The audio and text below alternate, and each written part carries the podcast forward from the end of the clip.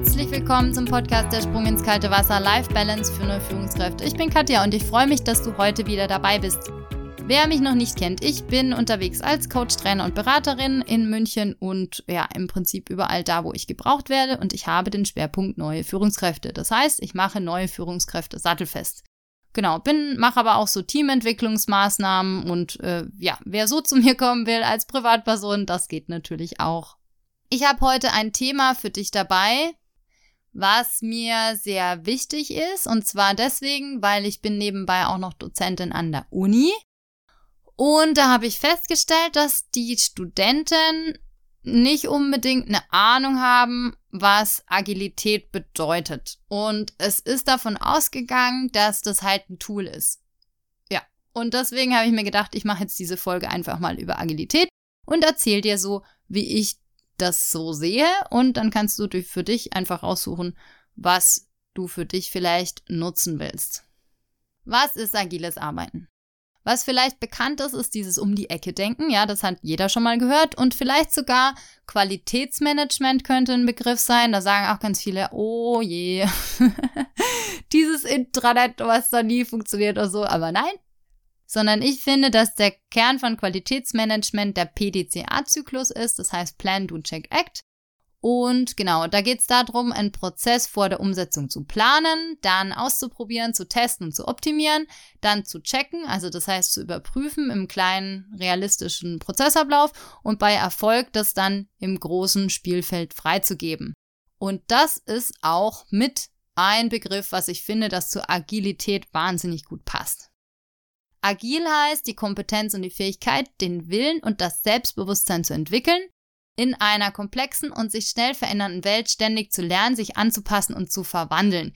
Das ist im Prinzip die Umsetzung von diesem Plan to Check Act in die eigene ja, Persönlichkeitsentwicklung, sage ich mal. Agilität nutzt Methoden, die es einfacher machen, sich so, so zu verhalten und Agilität lebt von Werten und Prinzipien. Das heißt, Agilität ist kein Tool, sondern Zusammengefasst eine Haltung. Und wenn ein Unternehmen agil werden möchte, ist es auch nicht so einfach dann. Also es geht jetzt nicht in einer Woche, dass man da so ein paar Tools einführt und dann ist dieses Unternehmen agil. Nein, es dauert eine ganze Weile. Und ein Beispiel, das fand ich ganz cool. Da war ich auf einer Veranstaltung und da hat ein CEO von einer großen Versicherung gesprochen.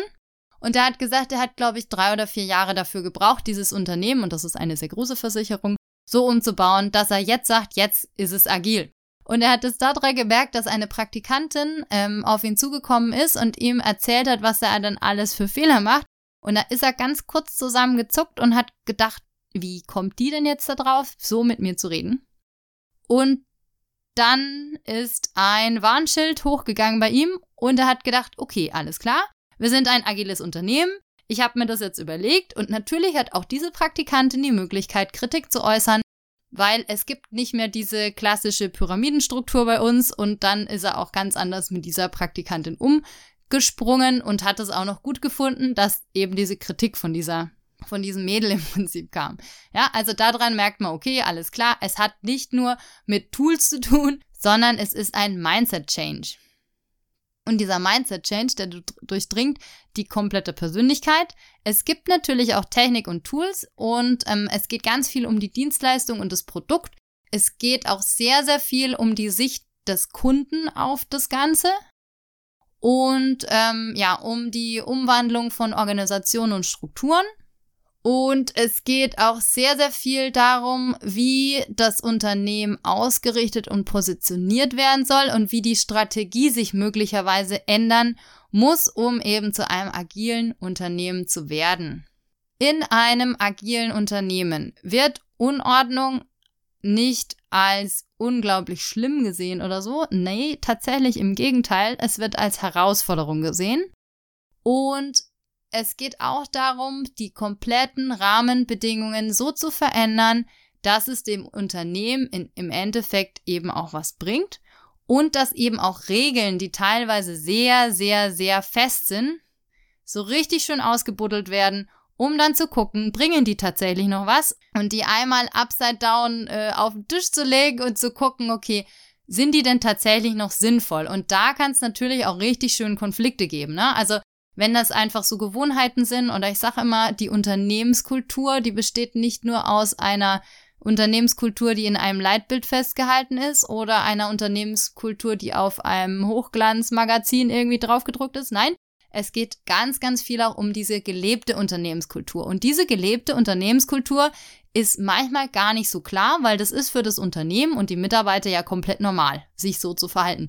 Und genau das wird eben auf den Tisch gelegt, einmal rumgedreht und geguckt, bringt es uns eigentlich an das Ziel, wo wir hinwollen. Wie funktioniert es denn jetzt in einem agilen Unternehmen mit diesem ganzen Chaos, sag ich mal, ne? Es geht darum, Sachen auszuprobieren und zu untersuchen, um zu gucken, ob das so fu funktioniert, dann zu verbessern, zu reagieren und dann im Prinzip erst auf die Laufbahn zu bringen. Und das hat was mit sehr, sehr kleinen Schritten zum Beispiel zu tun, ja. Und auch um Mut. Also um irgendwie was auszuprobieren, braucht man natürlich auch einen gewissen Mut, weil sonst, ja, hat man Angst, was auszuprobieren und dann geht eben nichts vorwärts. Dann gibt es auch noch ein agiles Manifest. Da gibt es vier Punkte, die ich denke, dass sehr wichtig sind. Das ist einmal Individuen und Interaktionen sind mehr als Prozesse und Werkzeuge im Fokus. Ja, es geht um den einzelnen Menschen, die Stärken von einem einzelnen Menschen und wie die Leute miteinander kommunizieren und eben nicht um feste Prozesse, die hier halt jetzt gemacht werden, so weil sie schon immer so sind oder so, gar nicht. Es geht um eine funktionierende Software tatsächlich auch als um umfassende Dokumentation und da habe ich mir gedacht, boah, das ist ja mal eine schöne Idee, weil ich glaube, ich habe ein Drittel von meiner Arbeitszeit früher, als ich noch mit den Azubis gearbeitet habe, dafür aufgewendet, zu dokumentieren. Und da habe ich mir ehrlich gesagt öfters mal gedacht, die Zeit könntest du auch irgendwie besser nutzen. Es geht um die Zusammenarbeit mit dem Kunden, mehr als um Vertragsverhandlungen. Das heißt, es wird geschaut, dass alles aus dieser Sicht von dem Kunden passiert. Und wie man das macht, das erkläre ich noch ganz am Schluss von dieser Folge. Es geht darauf, auf Veränderungen zu reagieren und nicht um die Befolgung eines Plans. Also dieser Plan, der wird einfach immer geguckt, muss der verändert werden damit wir am Schluss eben auf, an unser Ziel kommen. Das heißt, Regeln sind eben nicht strikt oder so, gar nicht, sondern es geht darum, das Bestmöglichste rauszuholen, um dann zu gucken, wie man gemeinsam zu diesem Ziel da kommt. Es geht beim agilen Arbeiten um Werte und diese Werte sind die wichtigsten Selbstverpflichtungen. Also ich bin dafür verantwortlich, was ich mache und da hilft mir natürlich auch die Fehlerfreundlichkeit. Also das, das heißt, es gibt keine Fehler, sondern es gibt Ausprobieren und daraus lernen. Es geht sehr, sehr viel um Feedback. Das ist der zweite Wert. Also wie gebe ich Feedback und zwar so, dass es dann gegenüber was bringt. Es geht um Fokus, dass ich mich fokussiere auf das, was ich machen will. Es geht um Einfachheit, ja, also dass Dinge nicht nur einfach erklärt werden, sondern möglichst einfach auch umgesetzt werden. Es geht natürlich auch um Kommunikation und Mut, hatte ich vorhin schon gesagt. Und besonders, wenn man jetzt diese Praktikantin da vom Anfang anguckt, die sich mit dem CEO da angelegt hat, da muss man schon ein bisschen mutig sein, um da irgendwie sowas auch an Kritik äußern zu können. Es geht um Offenheit. Das heißt, wenn ich jetzt so mutig bin und einen CEO kritisiere, dann muss es natürlich auch so sein, dass dieser CEO offen ist für diese Kritik, damit ich nicht meinen Job verliere am Schluss. Das wäre natürlich dumm. Und es geht um Respekt und Wertschätzung ganz, ganz wichtig. Agilität hat auch verschiedene Prinzipien und diese Prinzipien sind unter anderem Zusammenarbeit. Also es ist einfach ganz wichtig, dass Menschen zusammenarbeiten können und dass es einen möglichst guten Rahmen für diese Zusammenarbeit gibt. Ja, also möglichst optimalen Rahmen, um, damit die Leute zusammenarbeiten können. Es geht um kleine Schritte. Es geht auch darum, Ergebnisse sichtbar zu machen. Es geht um Empathie und um Transparenz. Also Prozesse werden sehr transparent gemacht, damit die auch jeder eben verstehen kann. Es geht äh, darum, dass möglichst das Ganze im Blick ist. Es geht um schnelles Scheitern und Lernen. Das klingt jetzt so fies, ja, aber es geht einfach darum auch, dass es eine gewisse Fehlerfreundlichkeit gibt und dass eben möglichst ein Prozess davon auch lebt, dass eben Fehler gemacht werden können und dass daraus eben nicht, also dass die nicht unter den Teppich gekehrt werden oder so, nee, im Gegenteil, sondern dass jeder die Möglichkeit hat, aus diesen Fehlern auch zu lernen oder aus diesem Scheitern. Es geht um den Kundennutzen, ganz wichtig, und um die aktive Einbindung vom Kunden. Es geht um echte Verantwortung, ganz wichtig, weil das, was ich vorhin auch schon gesagt habe, jeder ist für das verantwortlich, was er eben macht. Und um selbstorganisierte Teams. Also es ist nicht so wie in einer Pyramidenstruktur, dass möglicherweise ein Team, wenn sie einen neuen Bleistift haben will, jetzt ein bisschen übertrieben, aber ich glaube, ihr wisst, was ich meine, ganz nach oben fragen muss, darf ich diesen Bleistift kaufen und, oder nicht, sondern diese Teams sind selbst organisiert und auch selbst für sich verantwortlich. Es geht auch darum, Verschwendung zu eliminieren.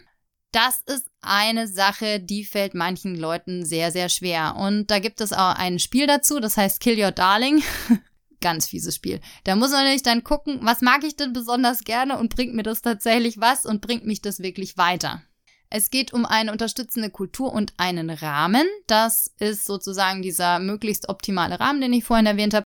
Und es geht letztendlich um Vielfalt. Das heißt, Vielfalt ist sehr, sehr wichtig für ein agiles Unternehmen und es ist eben nicht so, dass die Menschen so alle eingenordet werden auf eine Struktur oder einen Prozess oder so, und dann dahin laufen wie die grauen Herren von Momo, glaube ich, war das, ne? Nein, es geht darum, dass im Prinzip jeder so sein kann, wie er ist und dass möglichst die Stärken individuell genutzt werden können. Die Führungskraft in einem agilen Unternehmen hat eine andere Rolle als in einer Pyramidenstruktur. Das ist nicht einfach der, der da oben drauf sitzt und sagt, was zu tun und zu lassen ist. Nein, im agilen Arbeiten geht es auch um einen Begriff, den ich sehr gern mag, das heißt Servant Leadership. Und Servant Leadership heißt eigentlich auch wieder, dass die Führungskraft einen möglichst optimalen Rahmen schafft, damit das Team möglichst optimal arbeiten kann. Das ist eigentlich so der Grundgedanke da dahinter. Und dann gibt's natürlich wahnsinnig viele Spiele und Tools und Methoden, wie man diese, dieses neue agile Arbeiten so für sich ein bisschen ausprobieren kann. Ich habe mal ähm, den Canvas, äh, den Business Canvas euch vorgestellt als Evaluationstool. Der gehört da zum Beispiel dazu. Oder Design Thinking sagt vielleicht euch auch was. Dann Storytelling sagt vielleicht auch dem einen oder anderen was. Und dann geht es eben letztendlich um die Persona. Und die möchte ich euch kurz vorstellen, weil die hat mir nämlich auch wahnsinnig viel geholfen, als ich ja mich selbstständig gemacht habe. Und diese Persona heißt im Prinzip, dass alles aus Sicht des individuellen Kunden gesehen, gedacht und gehandelt wird. Und das klingt jetzt so ein bisschen spielerisch, bringt aber wahnsinnig viel. Und zwar versucht man oder versuchst du, wenn du da drauf äh, Lust hast, dir einen ideellen Kunden zu bauen. Ja, und dieser, dieser Kunde hat auch Namen. Dann haben diese, diese Kunden auch einen Beruf dann haben sie ein bestimmtes Alter, sie haben einen bestimmten Hintergrund und eine Geschichte, sie haben bestimmte Bedürfnisse, sie haben verschiedene Stärken, also ganz individuelle Stärken und sie haben natürlich auch eventuell Probleme. Und besonders im Dienstleistungssektor hilft es total ungemein, sich einmal in die Sicht des Kunden zu begeben und zu überlegen, was hat dann dieser ideale Kunde möglicherweise eben für Probleme, damit ich mein Angebot bestmöglichst auf diesen Kunden abstimmen kann. Dann hat der Kunde Wünsche und Visionen. Er hat bestimmte Interessen und er vertritt bestimmte Werte. Und er hat möglicherweise eben auch ähm, Gewohnheiten. Die baust du dann, wenn du das möchtest, in einer Geschichte zusammen. Und das Schöne ist, wenn man jetzt da mal so anfängt zu schreiben, dann, dann flutscht es irgendwann, ne? Also dann, dann geht das relativ schnell und es macht auch wahnsinnig Spaß, sich einmal mit so einem ideellen Kunden auseinanderzusetzen. Wenn du dazu eine Frage hast, melde dich einfach bei mir.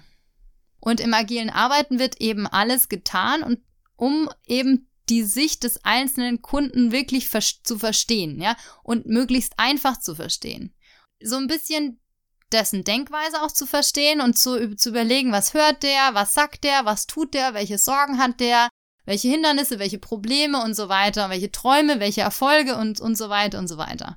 Und das Schöne ist eben, dass man dann danach ein sehr, sehr klares Bild hat, was das für ein Kunde sein kann und dann, wenn das auch passt, sein Produkt nochmal neu durchdenken kann. Passt es denn zu meinem individuellen Kunden überhaupt oder ist dieses Produkt oder diese Dienstleistung, was ich da habe, eventuell eigentlich so das, was äh, ich jetzt so will, ne? also wenn ich mein ideeller Kunde will, dann passt dieses Produkt oder diese Dienstleistung total gut, aber es passt eben nicht zu dieser Persona. Und dann ist es eben sinnvoll, sich da ein bisschen Gedanken zu machen, wie diese, dieses Produkt oder die Dienstleistung verändert werden kann. Das ist jetzt so ein bisschen die Essenz gewesen, was für mich agiles Arbeiten bedeutet. Ich hoffe, du hast für dich was mitnehmen können. Und wenn du Fragen hast, dann schreib mir eine Mail unter mail at mindstone-coaching.de oder ruf einfach an. Das geht natürlich auch. Das war jetzt ein ganz kleiner Einblick da drin, was Agilität heißt. Es gibt wahnsinnig viele Podcasts und Bücher und alles drumherum. Aber so denke ich, kann man das ganz gut verstehen. Und dann freue ich mich einfach, wenn du das nächste Mal wieder dabei bist, wenn es heißt, der Sprung ins kalte Wasser, Life Balance für neue Führungskräfte. Bis bald. Tschüss.